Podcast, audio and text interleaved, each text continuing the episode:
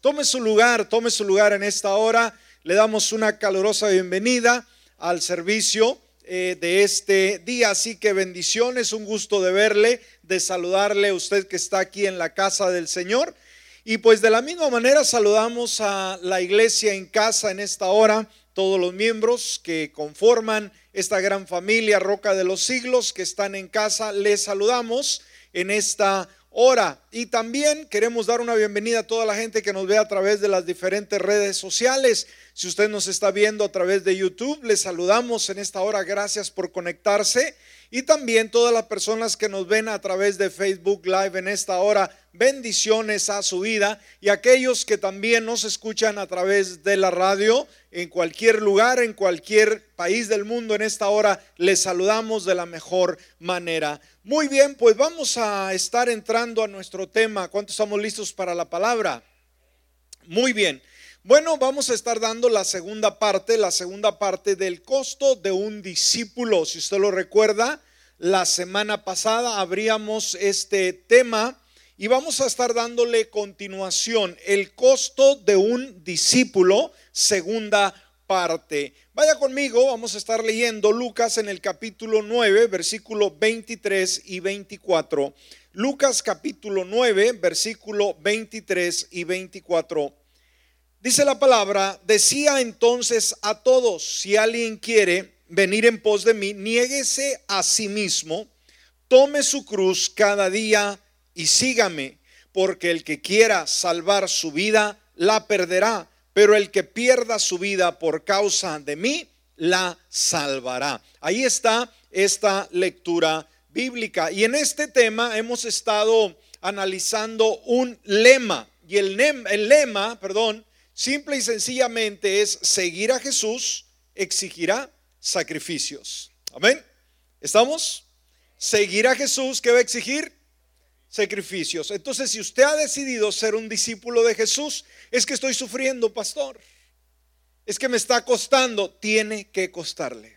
¿Ok? Tiene que costarle.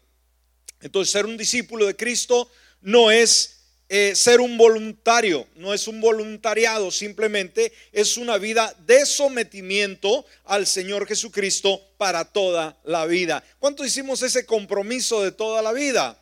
Amén, servirle a Dios de todo corazón. Bueno, en el tema anterior, si usted recuerda, estuvimos hablando eh, algunas experiencias de ah, un personaje en particular, ¿verdad? Que fue un mártir por el Señor eh, estuvimos viendo los padecimientos, el valor sobre todo, y ejemplos de personas que decidieron seguir a Jesús eh, y en medio de la adversidad siguieron.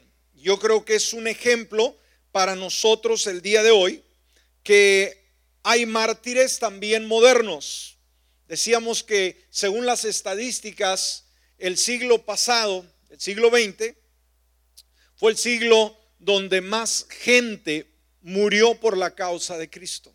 Cuando vamos a las cifras nos quedamos impresionados. Cuando vemos a la iglesia primitiva, eh, nos quedamos asombrados el padecimiento que, ellos sufrieron por Cristo Jesús, pero no se compara con la cantidad de millones de personas que murieron solamente en el siglo XX. Y que en el siglo XXI, obviamente, esa cifra continúa, continúa. Muy bien, vamos a darle seguimiento al tema y vamos a estar viendo cuatro, cuatro verdades en esta hora eh, importantes, cuatro verdades importantes. Eh, antes de entrar a enlistarlas, eh, ya hemos visto ah, el, el proceso del discipulado, el lapso de dos años y medio en el peregrinaje de Jesús con sus discípulos, dos años y medio eh, sucesivamente. Y según hemos estado estudiando, en primer lugar, ¿qué es lo que hace? El Señor llama a sus discípulos. ¿Qué hace en primer lugar? Los llama para que vinieran y vieran. En primer lugar, venir y ver. Eso lo, lo estudiamos para que indaguen sobre su identidad. Si usted recuerda, esto lo estudiamos, lo analizamos de que el Señor los invitaba eh, a la gente para que vieran quién era Jesús, su identidad ah, y su pretensión de ser el Mesías. Y esto lo vemos en San Juan capítulo 1, versículo 39. Versículo, eh, San Juan 1, 39 dice la palabra, les dijo, vengan y vean. ¿Qué les dijo Jesús? Vengan y vean, vean, por lo tanto, fueron y vieron dónde moraba y se quedaron con él aquel día porque era como las 4 de la tarde. Entonces ahí está ese primer llamado. Ahorita todavía no entramos a estas cuatro verdades, solamente estamos dando ah, resumen. Después de llamarlos, ¿sí? O de llamar a seguirlo a él, les prometió hacerlos pescadores de hombres. El primer ah, llamado es vengan y vean. El segundo llamado ahora les promete hacerlos pescadores de hombres. Y esto lo vemos en Mateo capítulo 4, versículo 19. Mateo 4, 19, 4, 19, perdón. Y les dijo, vengan en pos de mí y los haré pescadores de hombres. Entonces, ah, eh, eh, él empleó los próximos meses, el seguimiento, los próximos seis meses, por así decirlo, recuerda que eran dos años y medio y luego el resto en mostrarles cómo pescar personas, cómo ganar al perdido y tener un impacto en la eternidad. Él, ¿qué es, lo, que hace? Él escoge 12 líderes, recuerda, 12 personas que estarían con él para poder equiparlos, para poder ah, influenciar sus vidas y obviamente permitir que ellos le diesen seguimiento a esa labor que él inició. Esto lo dice Marcos capítulo 3, versículo 14. Marcos 3:14 dice, constituyó a doce, ¿a cuántos? A doce, a quienes nombró apóstoles para que estuvieran con él y para enviarlos a predicar. Eso también ya lo hemos estado eh, viendo. Entonces, eh, cuando los envía, ellos regresan y regresan muy felices y regresan muy contentos de cómo ah, eh, su presencia lo respalda de una forma única, entonces ah, vienen felices. Ahora, cuando regresan de su gira de predicar, llegó el momento de tomar una vez más al grupo aparte, ¿sí? Y descansar por su labor y reflexionar. Descansar y reflexionar. Entonces Jesús los lleva a un extremo del norte de Israel, a un lugar muy especial, a un lugar eh, de Cesarea de Filipos. Y vamos a ver que fue ahí que hablaron de la identidad de Jesús, en ese espacio, y lo conocieron como el Mesías.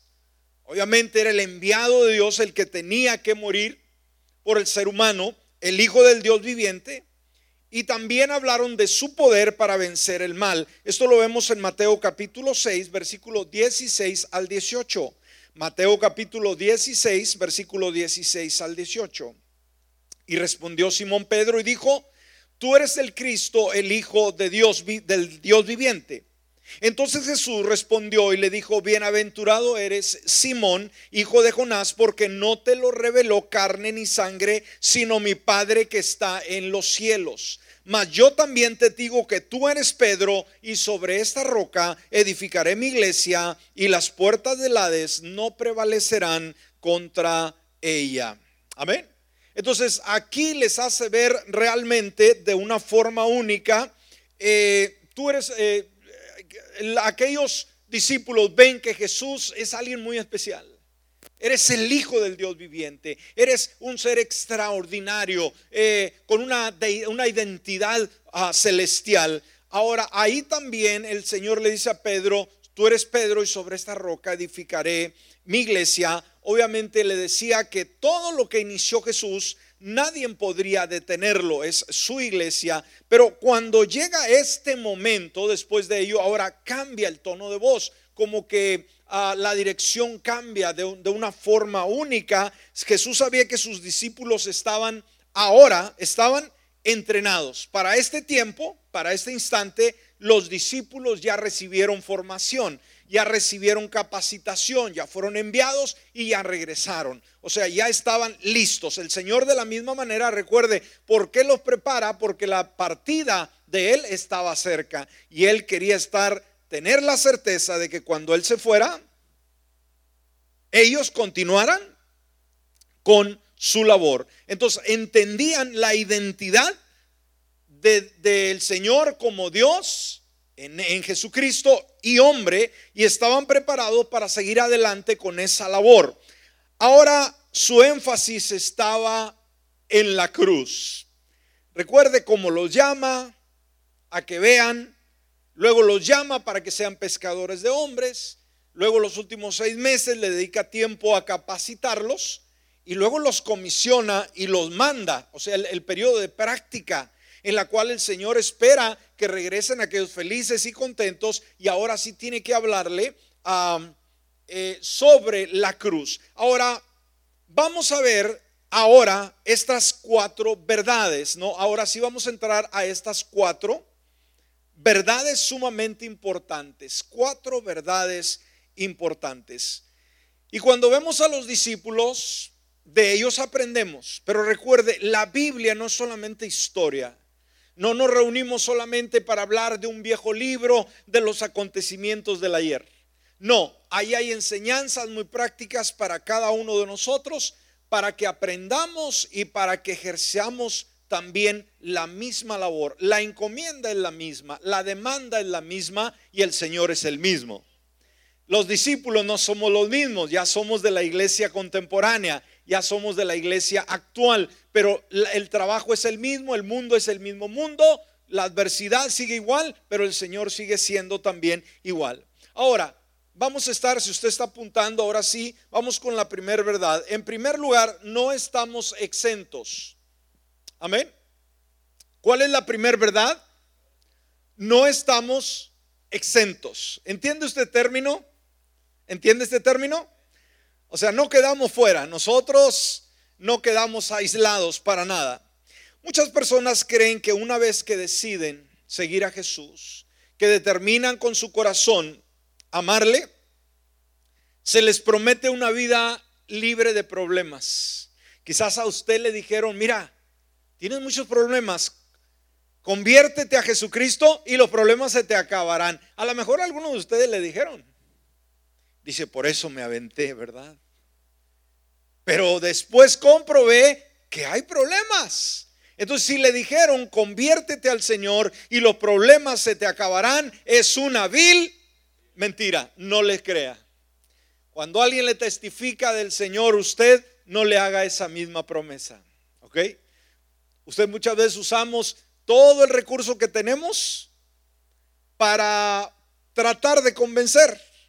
Pero debemos tener mucho cuidado. Muchas veces los sentimientos son buenos, pero recuerde, no basta con sentimientos buenos, necesitamos aplicar la palabra. Entonces dígale a la persona, cuando tú te conviertes a Cristo, van a venir más problemas.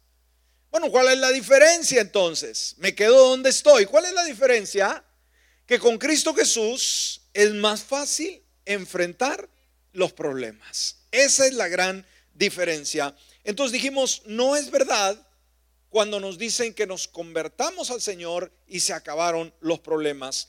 Los seguidores de Jesús enfrentan las dificultades normales de la vida.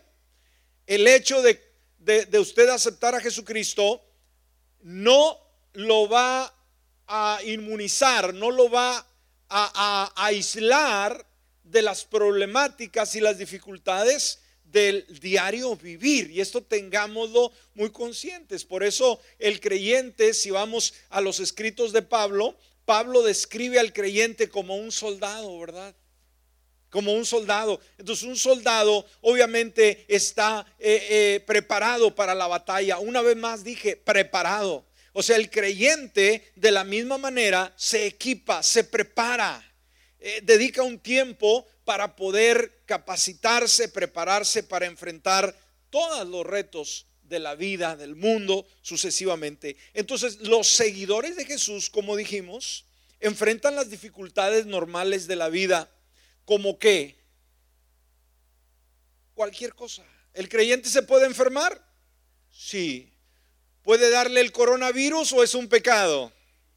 Dios reprenda al diablo, ¿verdad? ¿Pero es un pecado? No. ¿Estamos ¿Vacunados en contra del coronavirus por la causa de Cristo? No. No lo estamos pidiendo, ¿verdad? No, pero una vez más, no estamos exentos, también nos enfermamos. ¿Será que como creyentes tenemos un buen trabajo? ¿Podemos perder el trabajo o porque somos creyentes siempre vamos a tener trabajo? Pregunto. Perdemos trabajo, no podemos enfermar, eh, porque somos creyentes siempre vamos a tener bastante solvencia económica que nos va a sobrar el dinero, pregunto. No, no, no, no, no, no presiones e incluso como creyentes no tenemos miedo porque nunca nos vamos a morir como creyentes. Pregunto. Ah, si nos vamos a morir. También los creyentes se mueren. ¿Ok? Entonces, veamos este, este detalle. No, no, yo soy cristiano. Para mí la muerte nunca se me va a aparecer. Nunca me va a, a encontrar. No, todos, todos estamos expuestos a la muerte. Y los cristianos mueren en accidentes, en enfermedades, por un sinfín de cosas. Ahora, a lo largo de la escritura encontramos el sufrimiento como un suceso común. ¿Cómo encontramos en la escritura el sufrimiento como algo diabólico? Como algo que no debemos nosotros experimentar, pregunto. Ahora, tenga cuidado lo que usted escucha, ¿verdad? Y a quienes predicadores escuchan. Si le están diciendo que usted siempre va a reinar, que usted siempre va a estar arriba, que usted siempre va a tener lo mejor, que usted no va a sufrir ninguna situación, le dijeron mal. Tenga cuidado. A lo largo de las escrituras encontramos el sufrimiento como un, un suceso común e incluso esperado en la vida. O sea, llegará. El sufrimiento llegará. Por eso debemos de aprender a depender de Dios y en el momento difícil y complicado estar preparados. Mire lo que dice segunda de Timoteo 2:3. Segunda de Timoteo 2:3. Dice la palabra, tú pues sé partícipe de los sufrimientos como buen soldado de Cristo Jesús. Wow. ¿Qué nos dice Dios a ti y a mí en esta hora? O sea, participa, o sea, no le corras. No seas correlón. No te escondas en la cueva. Sufre. Paga el precio. Eh, sé partícipe de los sufrimientos. Y luego, una vez más, como les decía unos minutos atrás, ¿cómo nos describe el apóstol eh, San Pablo? Eh, sé partícipe de los sufrimientos como una gallinita. No. ¿Como un soldado? No. Porque hay muchos soldados. Pero aquí da una descripción única. No sea tampoco nada más un soldado raso. Sea un buen soldado. Esto hace la diferencia. Lo dice la palabra. Sé partícipe de los sufrimientos como buen soldado de Cristo Jesús. Porque hay soldados malos también. Pero usted y yo somos llamados a ser buenos soldados. Entonces, cuando vemos las pruebas en nuestra vida, desde la perspectiva de Dios, esto cambia el panorama. Quizás el mundo, la sociedad puede ver las dificultades de una manera, pero usted debe saber en quién ha creído. ¿Quién es el conductor de su embarcación? ¿Quién es el capitán de su barca? Entonces, cuando esto hacemos, nos damos cuenta que cada problema que enfrentamos, ¿ha enfrentado problemas usted? No se sienta mal, es parte de la vida. Es parte de la vida. Ahora, si yo le pregunto a quién le encantan los problemas, ¿qué me va a decir? ¿O no? No, no, no, no. ¿O quién quiere más problemas? No. Lo menos que queremos son problemas, ¿sí? Ahora nos damos cuenta que cada problema que enfrentamos, escúcheme, es otra oportunidad que Dios nos da para aprender a confiar y a depender más de Él.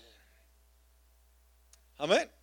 Entonces, alguien ha dicho que los problemas, las crisis, las dificultades nos hacen crecer. Y la realidad, hermanos, es una verdad a medias. Porque no son los problemas, no son las crisis las que nos hacen crecer, sino nuestra dependencia en Dios en esa etapa de la vida. Usted no le puede atribuir al enemigo el crecimiento, porque si de eso se tratara, todos quisiéramos más problemas, sabiendo de que el problema me va a hacer crecer. ¿Me explicó? Entonces tenga cuidado con las medias verdades, ¿sí? Entonces nos da una oportunidad para confiar, para depender más de Él y madurar como Cristo Jesús o como fieles seguidores de Cristo Jesús. O recuerde, somos llamados a imitarle a Él también. Entonces esos problemas, dijimos, nos llevan a la dependencia de Dios y vamos a tener madurez como fieles seguidores del Señor Jesús. Ahora, mediante esto, ¿qué pasa? Dios produce paciencia en nosotros. Cuando usted pasa por crisis y usted se aferra al Señor, ¿qué es lo que va a producir en su vida y en mi vida el Señor en medio de la adversidad? ¿Qué va a producir? Paciencia en nosotros. Vamos a tener el control, no vamos a descontrolarnos, no vamos a, ser fatalistas, no vamos a perder el rumbo, sino al contrario, vamos a tener paciencia y con la paciencia vamos a poder hacer buenas decisiones, vamos a, tener estabilidad en nuestra vida. Entonces eh, va a producir paciencia en nosotros y no solamente paciencia, sino resistencia. ¿Para qué? Para superar. Amén. ¿Qué es lo que necesitamos en los problemas? Resistencia. Una persona que no resiste sucumbe. Un creyente que no resiste truena. Es como todo, hermanos. Lo que está hecho eh, está hecho para eh, aguantar, ¿sí? Los pilares, las columnas. Eh, en un automóvil usted tiene cuatro llantas. Esas llantas están fabricadas para qué? Para resistir. Y le puede echar peso y puede estar eh, el, calor a unos grados terribles y, la llanta, ¿verdad? Se, se pone caliente y todo, pero decir, va a tronar la llanta, no truena. ¿Por qué? Está hecha para resistir. Está hecha para el mal terreno, el todoterreno. Y nosotros como creyentes somos hechos también todoterreno. ¿No me escuchó? Somos hechos todo terreno. ¿Qué significa? Hermano, vamos en la parte suave, vamos en la montaña, vamos eh, en las partes bajas, donde quiera que vayamos, vamos a ir nosotros confiados porque hay resistencia. ¿Cuántos necesitamos resistencia de Dios para superar esta pandemia? Sí, decir, dame paciencia, Dios. A veces oye los noticieros y le da un temor terrible. A veces no quiere salir de la casa, estar encerrado, encerrada. Pero sabe, cuando el Señor, ¿verdad? Eh, está a su lado y usted aprende a depender de Él, usted sale a hacer sus, sus, labores cotidianas y no va a tener temor. ¿Por qué? Porque usted tiene resistencia para aguantar. Quizás muchos creyentes decaen, pero usted se mantiene firme. Usted levanta bandera en el nombre de Jesús.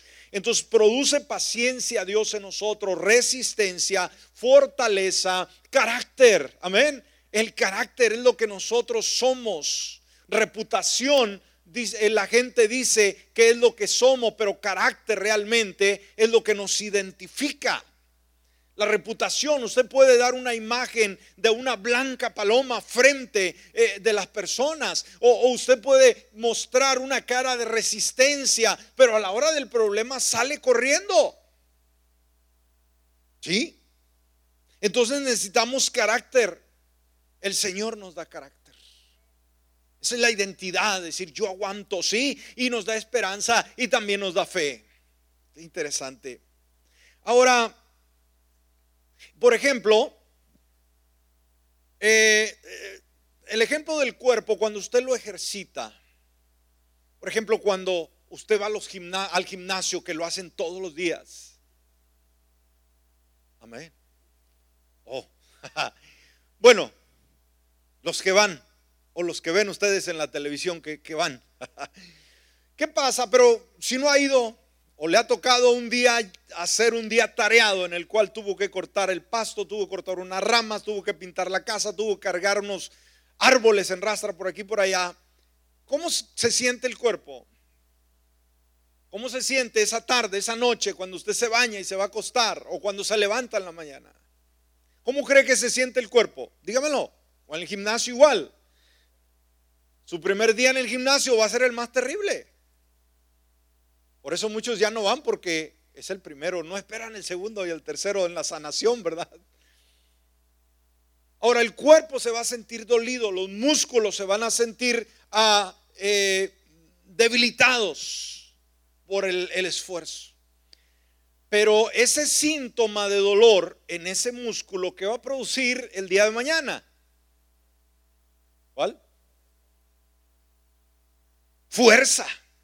El dolor es bueno. El dolor va a producir energía y va a poner a ejercitar ese músculo para que sea más eficaz. Entonces lo fortalecemos. Las pesas, ¿qué es lo que hacen? Debilitan el peso, el trabajo, debilita a los músculos, los debilita para fortalecerlos. Tienen que estar vulnerables. Si el músculo no está vulnerable, no puede crecer. De la misma manera, nuestro, nuestra fe, nuestro caminar con Dios tiene que estar vulnerable. Usted no diga, a mí no me hace nada el diablo, yo no siento nada, no, si siente. Y va a sentir. Tiene que sentir. Entonces, esa vulnerabilidad le permite a usted sentir el impacto, pero ese impacto cada vez que el enemigo viene contra usted va a generar una mayor resistencia, una mayor fortaleza. Y cuando usted ya tiene seis meses en el gimnasio, ¿cuántos lo han hecho?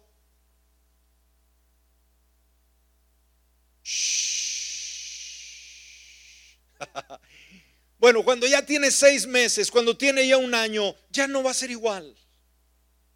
Ya no va a, a, a, sufrir, ¿no? Como lo hizo el primer día. Su cuerpo se va a ir imponiendo va a poder cargar más peso va a tener más resistencia va a correr más, va, va a subirle al peso. A todo lo que vaya va a ir ascendiendo. Entonces las luchas en la vida sirven para hacernos más fuertes. ¿Me escuchó?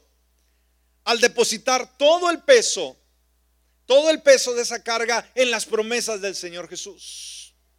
Amén. Y confiar en que Él nos llevará en sus manos hasta el final.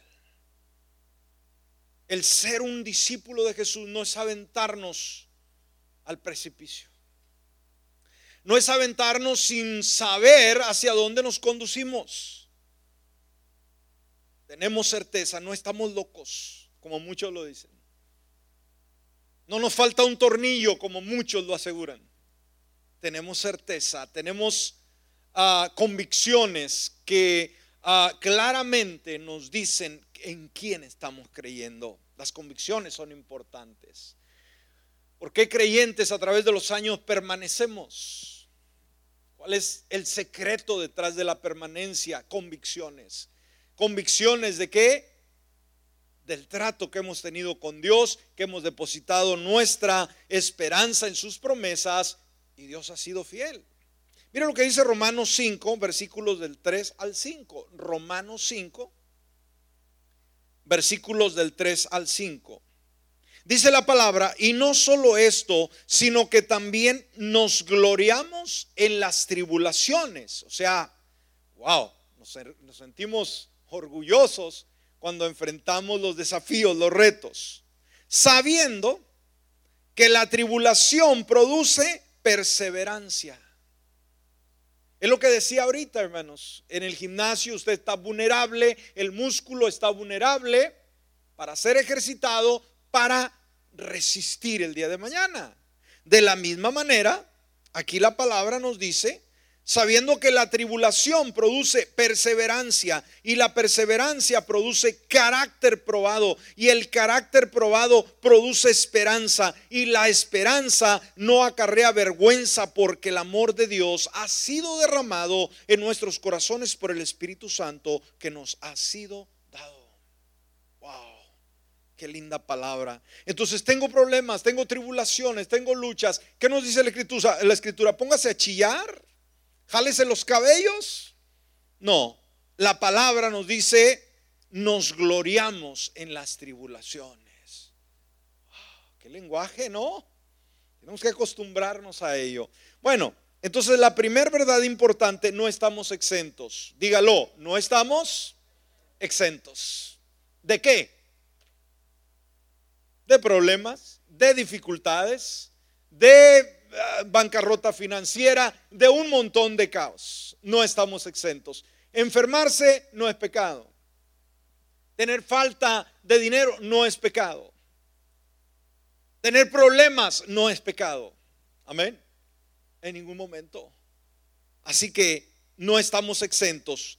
A todos nos llueve sobre mojado. ¿Entiende ese concepto? Y debemos de saber. Segunda verdad. Tenemos que negarnos a nosotros mismos. ¿Qué tenemos que hacer, iglesia? Negarnos a nosotros mismos. Ahora, recuerda el proceso del Señor. Llamado, capacitación, enviados. Y ahora llega una charla, la última, y dice, bueno chicos, ya me voy. Ya voy con papá, Dios. Y aquí los dejo para que continúen mi trabajo.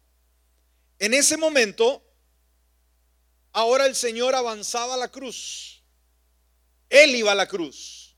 Pero de la misma manera capacita al discípulo a entender que también nosotros somos llamados a la cruz. ¿Escuchó? ¿Alguien dijo amén?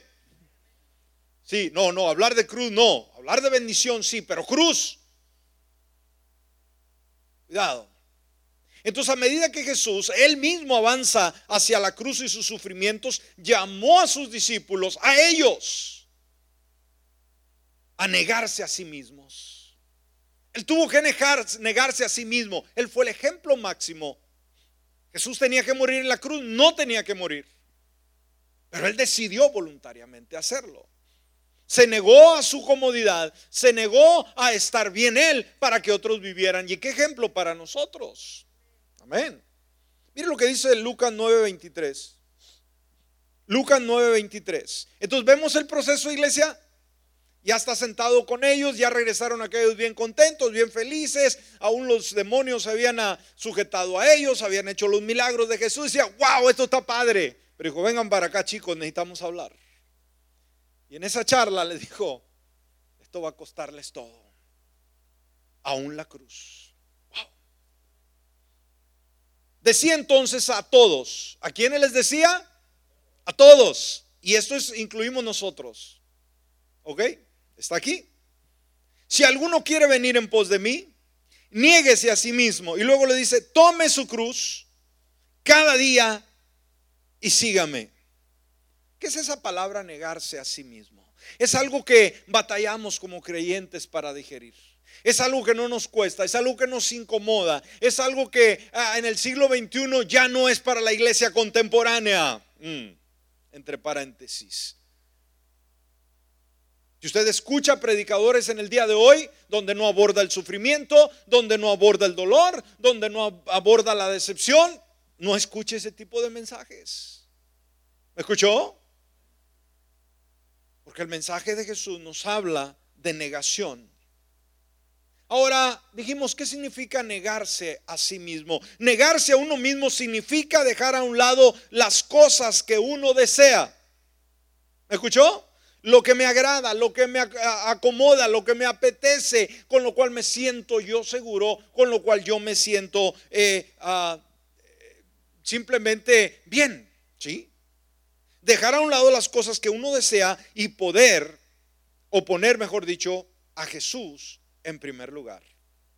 Mis deseos quedan a un lado, mi comodidad queda a un lado. El Señor tiene prioridad en mi vida. Y aquí, iglesia, aquí es donde se batalla. Aquí es donde la iglesia contemporánea no quiere absolutamente nada con Jesús, de darle su sufrimiento, pero sí quiere todo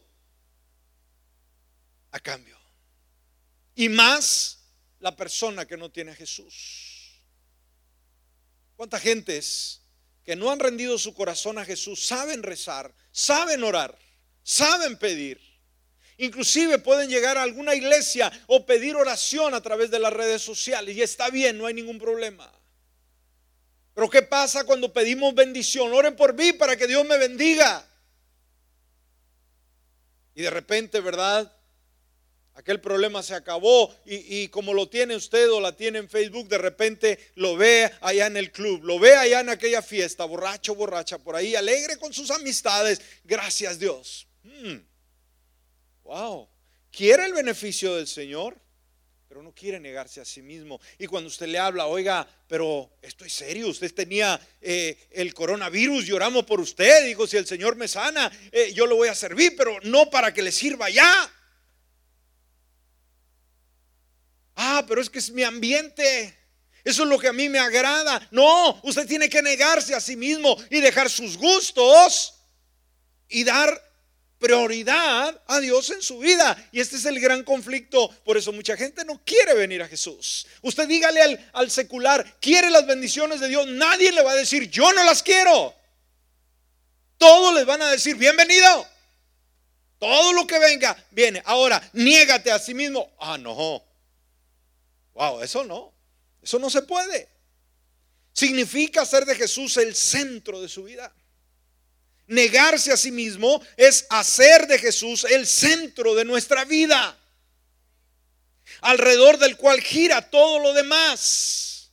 Nos llaman fanáticos, nos llaman un sinfín de cosas. ¿Qué importa? Sabemos quién es Jesús. Sabemos cuál es nuestro destino. Si la gente vive engañada, a su manera, allá ellos. Nosotros debemos de ser que Jesús sea, como dice ese canto, nuestro universo. Negarnos a nosotros mismos es un llamado a una vida piadosa y sana. Cuando negamos nuestros deseos naturales de pecar para agradar a Dios, entonces estamos viviendo una vida que honra al Señor Jesús. Jesús se encontró con tres hombres, escúcheme, que querían seguirlo. Tres hombres que querían seguirlo. Una vez más, hay gente que quiere estar con Jesús porque no saben el precio que se paga. Y él mismo nos da este ejemplo, pero cada uno tenía una excusa. ¿Me escuchó? Tres hombres querían seguirlo, pero cada uno tuvo una excusa. Vaya conmigo a Lucas capítulo 9, versículo 57 al 62. Lucas 9, 57 al 62. Dice la palabra, mientras ellos iban por el camino, cierto, cierto hombre le dijo a Jesús, obviamente, fíjese el deseo, te seguiré a donde quiera que vayas. Wow, qué bonito, ¿no? Vieron a Jesús, lo bonito que hablaba, cómo sanaba a la gente, las expresiones sucesivamente. Y dijo, yo te sigo, yo te sigo a donde quiera que vayas. ¿Cuántos muchas veces en una emoción somos capaces de decir eso? Cuidado, y sabe, aunque muchas veces mucha gente se lo dice a Dios y no lo toman en cuenta y se eh, regresan, recuerde, nosotros o la gente que lo ha hecho no lo creyó, no lo dijo en serio, pero el Señor sí lo cree y tenga cuidado. Tenga mucho cuidado, ¿sí? Te seguiré a donde quiera que vayas. Jesús le dijo, las zorras tienen cuevas y las aves del cielo tienen nidos, pero el Hijo del Hombre no tiene dónde recostar la cabeza. Versículo 59, dijo a otro, sígueme. Aquí está el reto de Jesús, sígueme, o sea, ven, ¿no? Ahora Él llamando. Qué bonito cuando Jesús llama, ¿no? Es lo más lindo que puede pasar. Ah, él le dijo, fíjese, ¿qué diría usted cuando si el Señor le dice, sígueme? ¿Qué le diría? Pregunto, ¿pondría excusas? No, heme aquí, Señor, aquí estoy, ¿sí? Pero él le dijo, fíjese, Señor, permíteme ir primero a enterrar a mi padre. Ahí está la excusa. Jesús le dijo, deja que los muertos entierren a sus muertos, pero tú ven y anuncia el reino de Dios. Ahora alguien puede decir, pero, uy, qué cortante Jesús. Estaban velando al pobre viejito y ni siquiera dejó a que lo fueran a velar. La verdad es que mucha gente no entiende este versículo. Y piensan que simple y sencillamente el muertito estaba ahí. Dijo, Señor, tú me llamas ahorita así, espérame ahorita en lo que yo lo entierro. No, ¿saben qué le quiso decir? Mira, Señor, espere que mi viejito se, se haga más viejito. Luego se muera, entonces yo te sigo. Y hay viejitos corriosos que duran una eternidad. Amén. Entonces imagínense que le dijo el Señor, ahora la urgencia, hermanos, el Señor tenía mucho tiempo para, para que sus discípulos eh, se prepararan, tenía toda la eternidad para esperarlo, no. Imagínense, el viejito tendría unos 60, 70 años. ¿cuánto más le daría de vida? 40 años más, 30 años más. ¿Usted cree que el Señor iba a esperar? ¿Y qué le dijo el Señor? Simple y sencillamente, ah, deja que los muertos entierren a sus muertos. O sea, deja que alguien más lo cuide, deja que alguien más lo, vea. Ese viejito va a durar un montón. No pierdas el tiempo ahí. Hay alguien quien lo va a cuidar. Y le dice, pero tú ve y anuncia el reino de Dios. ¿Cuál es la urgencia, hermanos? Eh, eh, anunciar el evangelio del reino de Dios. Esa fue la, la urgencia de Jesús y debe de ser nuestra urgencia. Estamos hablando de Jesús. Le estamos contando a nuestros amigos. Le estamos contando nuestras amistades. Una vez más, a través de las redes sociales, se identifica usted como un hijo de Dios. Está compartiendo los mensajes de esta iglesia. Está compartiendo lo que se publica del Señor. Esa es una buena pregunta. Ya no ir calle por calle, repartiendo tratados quizás o sonando puertas. Testifique con su perfil de Facebook, con sus redes sociales. Versículo 61. Entonces también le dijo otro, a este que acabamos de hablar Jesús lo llama, pero este otro se apunta solo. Te seguiré, Señor. Te seguiré, Señor. Fíjese, le dice, te seguiré, Señor, pero inmediatamente. Pero primero, permite que me despida de los que están en mi casa. Y es la misma cosa. ¿Usted cree que el Señor sería tan cortante decir, Señor, espérame, espérame ahorita? yo te voy a seguir. Deja decirle un adiós y un beso a papá y a mamá y te sigo. No era así, para nada. Jesús le dijo, ninguno que ha puesto su mano en el arado y sigue mirando atrás es apto para el reino de Dios. Le dijo a este personaje. Una vez más, ¿qué le dijo, hermanos? Deja que, que me despida de los que están en mi casa. Es lo mismo. Esperar que todos se murieran y ya cuando esté solito y no tenga a sostener, no tenga a ver, no tenga a quién eh, cuidar, entonces te sigo. ¿Ya para qué? Entonces el Señor le dice, ninguno que ha puesto su mano en el arado y sigue mirando atrás, o sea, lo que está pasando, mi papá, mi problema, mi trabajo, mi situación, es apto para el reino de los cielos. Ahora, esto debe ponernos a pensar a nosotros. Una persona que va a arar, su mirada tiene que tenerla al frente, abajo, en la tierra donde está trabajando. No puede, ese es el punto de enfoque, no puede enfocarse si está mirando hacia atrás. ¿Qué va a pasar? El surco se va a ir chueco. Y eso habla de vida, habla de una relación. Yo creo que ah, todos podemos poner un sinfín de excusas. Es que tengo esto, es que tengo lo otro, es que tengo aquello. Ahora, recuerde, a nosotros el Señor no nos llama a un discipulado de un servicio a tiempo completo. Entendámoslo, hermanos. El día de hoy no está llamando el Señor a todos. Habrá gente que sí lo llame a ser un misionero a, cualquier país del mundo, a, a cierto lugar, a llegar a ser un predicador, una predicadora, un maestro, una maestra, qué sé yo. Pero no todos tenemos ese llamado. Pero si todos tenemos el llamado al discipulado.